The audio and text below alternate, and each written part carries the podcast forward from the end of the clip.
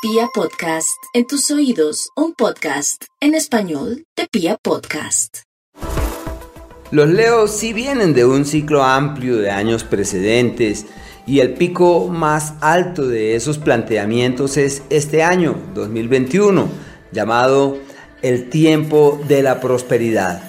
Un periodo en donde simplemente deben abrir la mente hacia nuevos horizontes, convencerse que hay nuevos caminos a ser transitados, valorar las alternativas que surgen y caminar con el alma. También en el área de la pareja están perfectamente.